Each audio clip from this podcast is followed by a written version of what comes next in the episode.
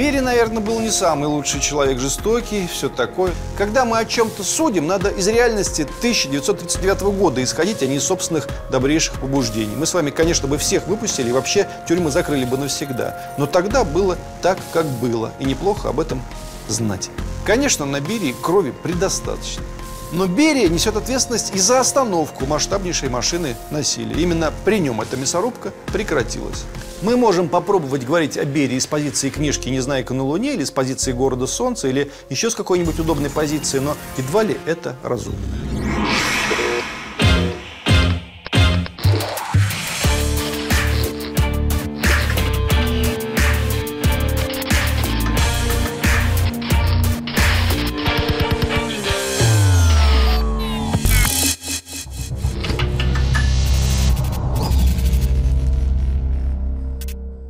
Лаврентий Павлович Берия родился в 1899 году, 17 марта. 120 лет ему. Будем отмечать. Попробуем разобраться. Разберем с хладнокровием Лаврентия Берии. Ты плохо учился в своем Гриффиндоре. Отец Павел Хухаевич, мать Марта Ивановна. Отец Мингрел, мать Марта Джакелли, дальняя родственница князей Дадиани, грузинка. Жили очень бедно. Чтоб сын учился в Сухумском высшем начальном городском училище, продали половину дома. Мать переселилась в Сухуми, чтобы помогать сыну и подрабатывал там шитьем. Начальное городское училище окончил и поступил в механик-строительный в Баку. С 1915 года Лаврентий Павлович Берия в марксистском кружке.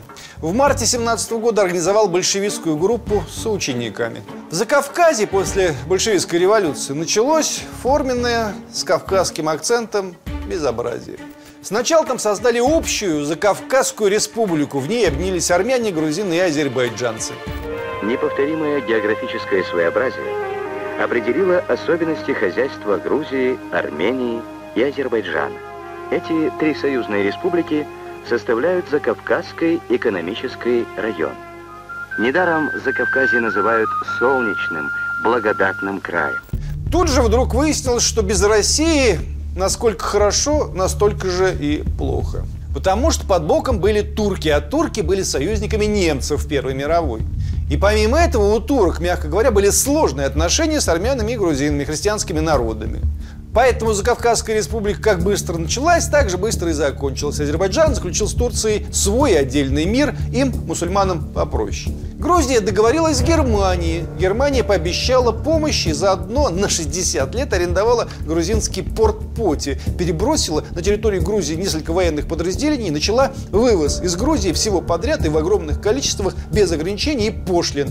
Немцам независимое грузинское правительство разрешило все это делать часть своей территории грузинам все равно пришлось отдать Турции. Независимость она такая. Едва независимость приходит, сразу надо что-нибудь отдавать. В Баку тогда зашли, между прочим, просвещенные интервенты, англичане.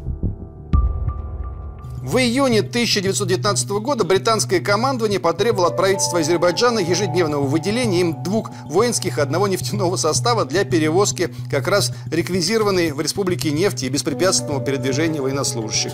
За время пребывания британских войск в Баку по распоряжению британского главного штаба увозились по разным направлениям из Бакинского нефтепромышленного района нефть и нефтяные продукты без предварительной оплаты их установленными акцизными сборами, говорилось в письме министра финансов Азербайджана английскому штабу. Кроме того, интервенты немедленно ввели публичные казни и телесные наказания для местного населения. Ну а что, в Индии работал, чем Баку хуже. На центральной площади поставили виселицу, даже две виселицы, для красоты.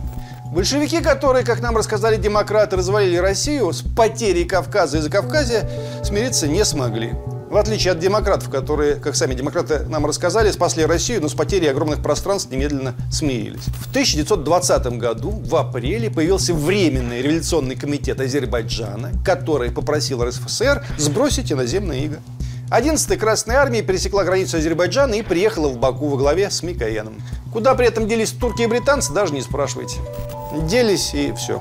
Затем в мае 1920 года уже Грузия подписала с РСФСР мирный договор. И туда приехал Киров в качестве представителя Москвы при меньшевистском грузинском правительстве, который Ленин велел пока не трогать. Ну, пусть еще поправят. Берия в этот момент уже работает при РВС 11-й армии. Помните, что такое РВС? Реввоенсовет. Такой рассказ у Гайдара был совершенно волшебный. почти сказка. Вот Берия внутри этой сказки и работал. Оттуда он вскоре перешел в ЧК. Тоже сказка, только страшная.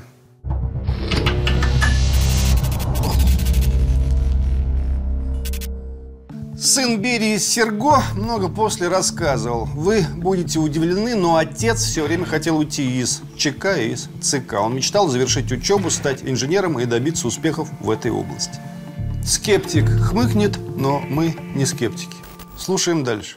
В ЧК Берия занимался обычной на тот момент работой. Грабительской, или, если угодно, Робин Гудовской. Забирал у богатых и распределял среди бедных. Забавно, да? Робин Гуд всем нравится, он добрый. Про него фильмы снимают каждые пять лет. А большевики не нравятся, хотя делали они примерно то же самое. В 1921 году Берия попросился из ЧК, чтобы продолжить учебу. Инженером хочу быть, инженером. Его отпустили. Совсем другая могла бы получиться история, между прочим. Берия идет в архитектурно-строительный институт, извлекает свои книжки, тетрадки. Ох, красота! но учиться ему пришлось недолго. Берию вызвали, говорят, так, товарищ, архитектурой позже займешься. Парень, ты опытный, в контрразведке работал, в РВС работал, вот тебе должность замначальника секретно-оперативного отдела ЧК. Деваться некуда. Нормальная карьера, да, ему, между прочим, 22 года. И он уже замначальника секретно-оперативного отдела ЧК. Гвозди бы делать из этих людей. В книге маршала Егенсеки некого Зинковича рассказано, как женился Берия. И якобы проезжая в спецпоезде Абхазию, Берия увидел полную и красивую девушку, позвал ее поговорить, запер, избил, всю ночь насиловал, а утром понял, что влюбился и сделал ей предложение. Утром тетя Жура покормит тебя завтраком и отправит домой на машине. Лучше я сейчас поеду домой, а то бабушка будет волноваться. Да бабушка и так уже волнуется. Придумала, что и соврешь? Что была у подруги и готовилась к экзаменам. У таких диких историй три особенности. Во-первых, многие в них верят. Во-вторых, в них нет ни слова правды. В-третьих, автора, к сожалению, нельзя осудить за клевету. Демократия, пиши, что хочешь. Девушке Берия сделал предложение, ни разу к ней не прикоснувшись, как и было тогда заведено. Они даже не целовались. Дело было на скамейке в парке, и он очень стеснялся. Сказал, что его направляют на важную работу, возможно, за границу. У него должна быть жена, например, ты, Нина. Я, говорит Нина, тебя несколько раз видел и очень полюбил. Ей было 16, ему 22. Она согласилась. Берию направили в Грузию начальником секретно-оперативной части ЧК и заместителем председателя ЧК. Наверное, сейчас кто-нибудь сразу предположил, что Грузия была утоплена в крови. Всякое бывало, но массовых репрессий не было. Когда в 24 году грузинские повстанцы захватили город Чиагуры и объявили о создании временного правительства Грузии, их в избежание нового витка гражданской войны, конечно, победили. Потом демократы писали, что расстреляли 12 тысяч повстанцев. На самом деле 44 человека. 44 человека тоже трагедия, но повстанцы тоже кого-нибудь расстреляли бы, если победили, да? Это все серьезные вещи. Гуманистам быть легко и приятно, но тогда нужно просто никого не поддерживать. В том числе и потому, что это не какие-то пришлые люди творили не весь что на Кавказе. Это одни кавказцы, в том числе грузины, армяне, азербайджанцы, мингрелы, исповедующие коммунистическую идею, боролись с другими грузинами, армянами, азербайджанцами, мингрелами, исповедующими другие идеи. И если за первыми стояла Москва, то за вторыми Стамбул, Париж и Лондон. Только и всего. Когда такой расклад становится ясен, можно уже и про гуманизм поговорить. Помимо борьбы с оппозицией, Берия боролся с бандитизмом. В Грузии тогда промышляла 31 банда, насчитывавшая сотни бандитов. Бандитизм Берии был искоренен. В спецсправке ЦК Берии тогда писали «обладает выдающимися способностями, дает блестящие результаты в своей разносторонней деятельности, лучший, ценный, неутомимый». Именно «лучший» написано в документе. Это я не от себя добавил. В 24 году 25-летний Берия зам председателя ГПУ всего Закавказья и председателя ГПУ Грузии. Вот это вертикальная мобильность. Ну а что вы думаете? В 1930 году Берия снова буквально молит в письме Орджоникидзе о следующем. Дорогой Серго, не один раз я ставил перед вами вопрос о моей учебе. Время проходит, люди кругом растут, развиваются. Безбожно отстаю. Ведь при нашей чекистской работе не успеваем зачастую даже газету прочесть, не то чтобы самообразованием заниматься. Дорогой Серго, я знаю, вы скажете, что теперь не время поднимать вопрос об учебе. Но что же делать? Чувствую, что больше не могу. По поводу самообразования он лукавил, конечно. Берия самостоятельно выучил английский, французский и немецкий языки и много читал на этих языках. И на русском, конечно, тоже. Читал по 400 страниц в день примерно, всегда с карандашом делая пометки.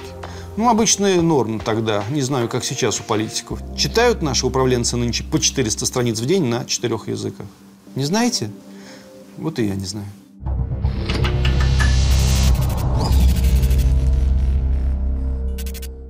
Просьбу Лаврентия Павловича Берии отпустить его из ЧК поучиться отклонили. Вместо этого Берию назначили первым секретарем Компартии Грузии и вторым партийцем по всему Закавказью.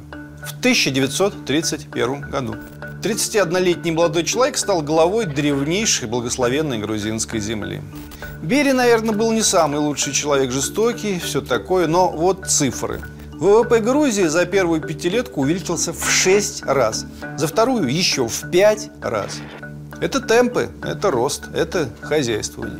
При Берии в Грузии было построено 35 чайных фабрик. Берия максимально расширил возможности иметь приусадебные участки. Огромные. У нас почему-то, когда говорят, что в СССР было всеобщее о приусадебных участках, иной раз в километр длиной как-то странно молчат.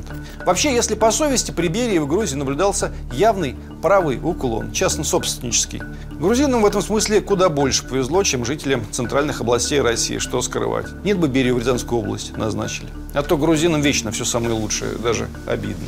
Наконец, еще одна важная деталь. В Грузии при Берии не было разрушено ни одного храма. И последнее. Жил Лаврентий Берия с женой, сыном и матерью в обычной четырехкомнатной квартире. Советский вельможа, что вы хотите. Только приехавший в Грузию с визитом Сталин в приказном порядке велел Берии переселиться в отдельный дом. Из безопасности в первую очередь. На Берии уже тогда было совершено множество покушений.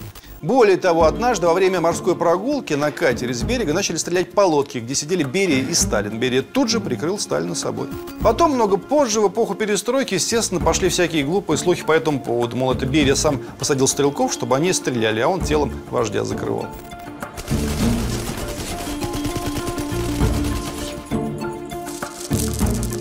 Когда люди начинают такое придумывать, а это чистой воды выдумка, конечно, что-то в этих людях понимаешь новое. Они какие-то все особенные, редкие люди. Вот чтобы они кого-то прикрыли собой, точно сложно представить. А так, может, даже хорошие люди, никто не спорит. И здесь мы переходим к самому жуткому назначению Лаврентия Павловича Берии. Главой НКВД в СССР, как вы помните, был Егода, а потом назначили Ежова. То, что тогда происходило, тем отдельного, очень серьезного, если не сказать страшного разговора. Итак, 22 августа 1938 года Берию переводят на новую должность. Сначала как первого заместителя Ежова, а следом начальником Главного управления госбезопасности в сентябре 1939 года. Если проще, он получил должность с целью ликвидировать самого Ежова. Такая двухходовочка. В ноябре 1939 года руководство НКВД было объявлено политически неблагонадежным, и тут же начались аресты в руководстве этого самого НКВД. Именно Берия этим и занимался. Согласно первым приказам Берии на должности главы госбезопасности, органы НКВД и прокуратуры лишались права самостоятельно осуществлять массовые аресты и выселения. Судебные тройки ликвидировались. 23 ноября Ежов ушел со своей должности на должность наркома водного транспорта. СТИКС переплывать готовили его. Мрачный юмор Сталина наверняка. В апреле 1939 года Ежова арестовали. В 1939 году в НКВД начались масштабные чистки. 7372 человека уволили за превышение должностных полномочий. 62% руководства НКВД в столице на местах потеряло работу или пошли под суд. Без малого 50% новых сотрудников НКВД было принято на работу свыше 14 тысяч человек всего. То есть совершилась почти полная перетряска всей системы наркомата. Серьезно поменялся, придется это сказать, и национальный состав НКВД. В новом составе НКВД теперь было 84% русских, 6% украинцев и 5% евреев, которых ранее было около 35%. Часто говорят, что Берия понавез своих людей из Кавказа. Это неправда. В НКВД от общего количества работал 1% армян и менее 1% грузин. Практически полностью исчезли из органов НКВД поляки и латыши, которые ранее составляли конкуренцию русским по численности. Ничего личного, просто так было. Шарашки – это когда заключенных из лагерей переводили в техническое бюро для научной работы, где кардинально менялся уровень их содержания, тоже придумала Берия уже в январе 1939 года. Скажут, тоже мне благодеяние из лагеря в шарашку. На волю надо было отпускать. Может, и надо.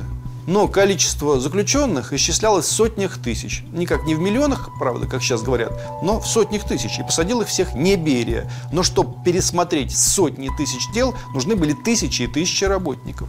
А то так можно было реальных шпионов, диверсантов и вредителей, а такие были, и в немалых количествах выпустить на волю. Но пока аппарат по пересмотру дел работает, надо, чтобы уже ученые работали на благо государства, а не грязь месили и лес валили. Когда мы о чем-то судим, надо из реальности 1939 года исходить, а не из собственных добрейших побуждений. Мы с вами, конечно, бы всех выпустили и вообще тюрьмы закрыли бы навсегда. Но тогда было так, как было. И неплохо об этом знать. Простой и неизбежный вопрос. Несет ли Берия ответственность за жуткую трагедию репрессий? Ответ. Отчасти несет, ведь сначала он управлял Грузией, где имели место свои репрессии, а потом целый год он был заместителем Ежова. Конечно, на Берии крови предостаточно. Но Берия несет ответственность и за остановку масштабнейшей машины насилия. Именно при нем эта мясорубка прекратилась. И не просто прекратилась.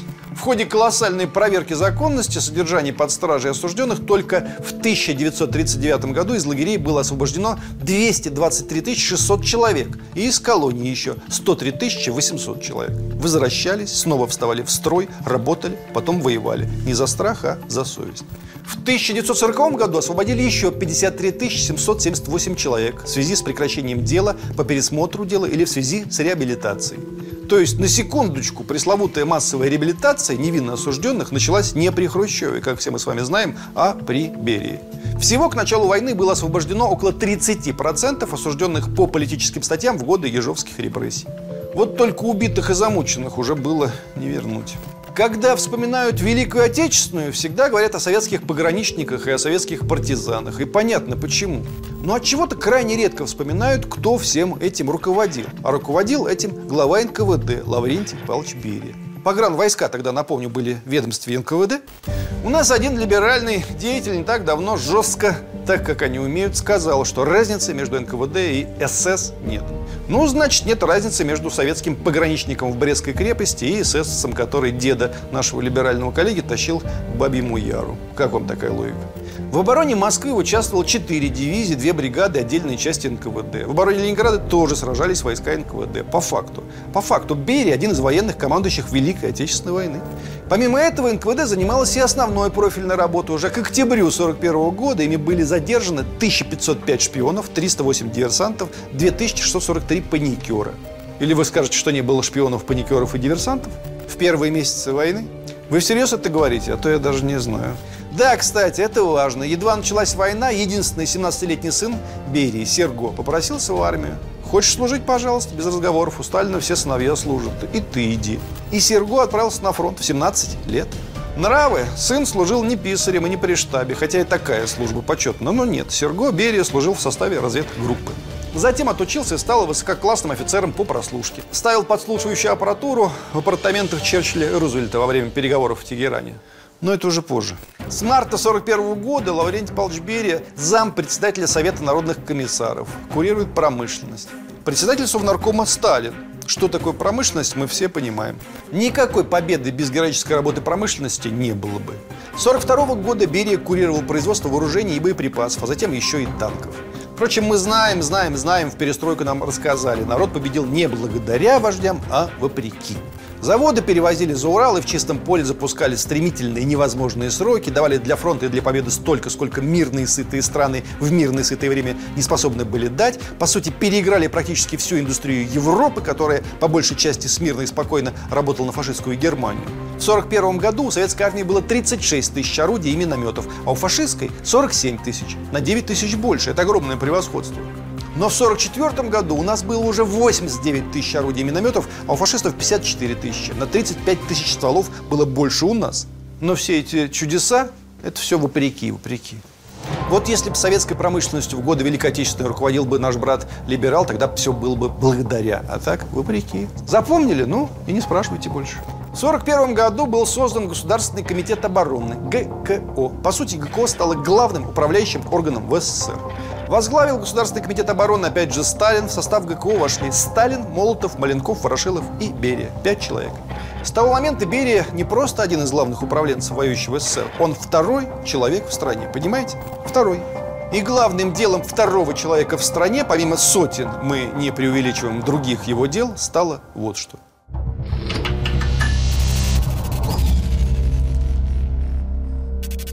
Откуда Берия взял информацию о необходимости работы над атомным проектом? Дело было еще в 1939 году. Подумайте, что это за время. Происходит остановка репрессивной машины, мучительное возвращение из тюрем сотен тысяч невинно осужденных, чистка в НКВД. И в этом самом 1939 году Берия пригласил к себе домой американского физика немецкого происхождения Роберта Оппенгеймера. Он жил у Берии две недели. Именно тогда этот хитроумный или, если угодно, многомудрый Менгрел Берия понял, какая из задач, стоящих перед ним, может стать самой важной. Первый доклад о необходимости создания атомной бомбы Берия положил на стол Сталину еще в январе 1940 года. Сталин тогда доклад отклонил, но Берия, естественно, упрямо продолжил курировать этот вопрос. В марте 1942 года НКВД, то есть ведомство товарища Берии, вновь предоставило Сталину доклад на всю ту же тему. На этот раз о том, что США и Англия уже начали работать над атомной бомбой. По сути, день подачи этого доклада можно отмечать как одну из знаменательных национальных дат. Именно тогда было положено начало нашему спасению от атомной войны. Сталин изучил доклад и сказал, надо делать свою бомбу, а то опоздаем. В марте 43-го в Академии наук СССР был создан Институт атомной энергии под названием «Лаборатория номер 2». В 1945 году товарищ Берия полностью возглавит все работы по производству атомной бомбы и будет освобожден от должности главы НКВД. Почти одновременно, 4 сентября 1945 года в США был подписан меморандум 329, который ставил перед военными этой страны задачу, цитируем, «отобрать 20 наиболее важных целей для бомбардировки». Отобрали 20 наших городов. Теперь на Берии лежала ни много ни мало миссия спасения страны как таковой, миллионов человеческих жизней, которые могли исчезнуть одномоментно. Такая же трагедия, как в Хиросиме и Нагасаки, могла произойти, но гораздо более масштабная. У американцев на наше невидное счастье поначалу мощности не хватало для такой атаки.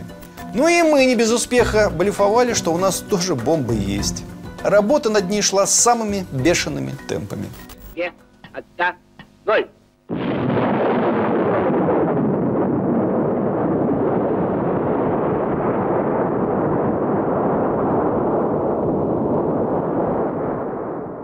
70 лет в этом году. Надо бы отметить. Даже портрет Берии можно на стол поставить, а потом убрать. Но на минуту все равно можно поставить. Вот вкратце главное, что нужно знать об этом человеке. Далее вы более-менее и сами знаете. В ходе политической борьбы за власть после смерти Сталина Берия был арестован и расстрелян. На него навешали такое количество разнообразных грехов, что до сих пор именем Берии впору пугать младенцев. В основном все это предмет хрущевских фальсификаций. В том числе и про этих бесконечных женщин, которых якобы непрестанно поставляли Берии. Ну, не поставляли. Был ли он, как это у нас любят говорить, хорошим человеком, еще раз скажу, нет. Лаврентий Павлович Берия не отличался ни добротой, ни высокой приверженностью гуманистическим принципам. Он жил в адское, зверское время, когда просвещенная Европа была населена фашистскими диктаторами, не одним, а многими фашистскими диктаторами, когда вся Европа работала на фашизм, обслуживая фашистские интересы, в том числе их спецслужбы, их концлагеря, их чудовищные аппетиты когда демократические союзники СССР работали над атомной бомбой и были готовы закидать этими бомбами десятки советских городов и убить наших с вами родителей. Навсегда их убить. Мы можем попробовать говорить о Берии с позиции книжки «Незнайка на Луне» или с позиции «Города Солнца» или еще с какой-нибудь удобной позиции, но едва ли это разумно. Впрочем, как хотите. Что еще надо сказать? Мать Лаврентия Павловича Берии после его расстрела изгнали из квартиры. Последние годы она провела в доме престарелых. Где ее могила? Хорошие люди должны бы цветов к этой могиле принести. Ее сын спас сотни народов нашей страны от превращения в пепел и пыль. Цветочки-то можно ради этого приобрести, да принести. Не ему, а маме. Мама-то точно никого не убивала.